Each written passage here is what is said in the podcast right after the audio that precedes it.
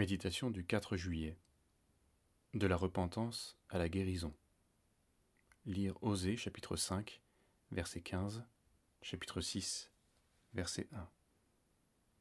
Je m'en irai, je reviendrai dans ma demeure, jusqu'à ce qu'ils s'avouent coupables et cherchent ma face. Dans la détresse, ils auront recours à moi. Venez, retournons à l'Éternel, car il a déchiré, mais il nous guérira il a frappé, mais il pensera nos plaies. Il nous rendra la vie dans deux jours. Le troisième jour, il nous relèvera, et nous vivrons devant lui. Le monde religieux répugne de plus en plus à appeler idole ce qui relève pourtant bien de l'idolâtrie.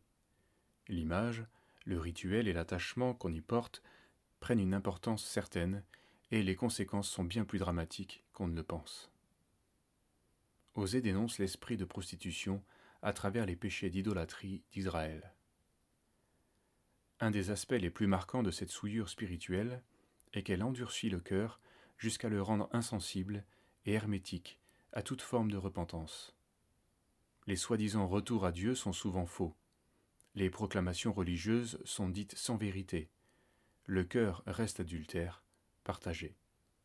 Alors Dieu devient comme un ennemi. Il se cache, et refuse de se laisser trouver. Pourtant, nous savons que son intention est bel et bien de se révéler. C'est dans ce but qu'il a envoyé les prophètes et son propre Fils.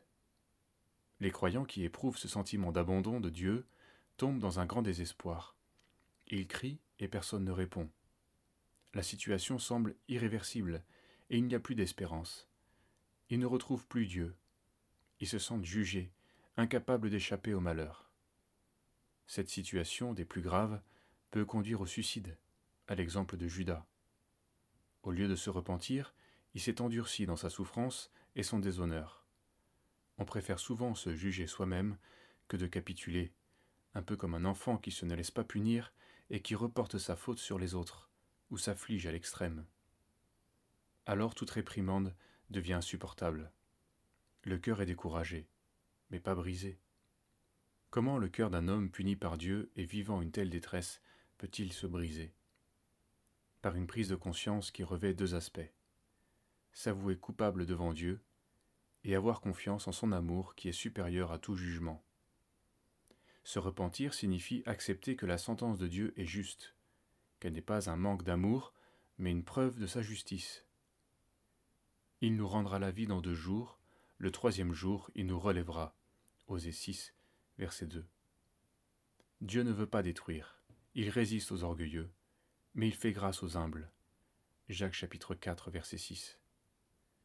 Aujourd'hui c'est encore un jour où Dieu fait grâce. Ne nous raidissons pas dans une posture d'innocent. Reconnaissons notre cœur adultère et notre désespoir pour revenir à son amour et nous laisser guérir.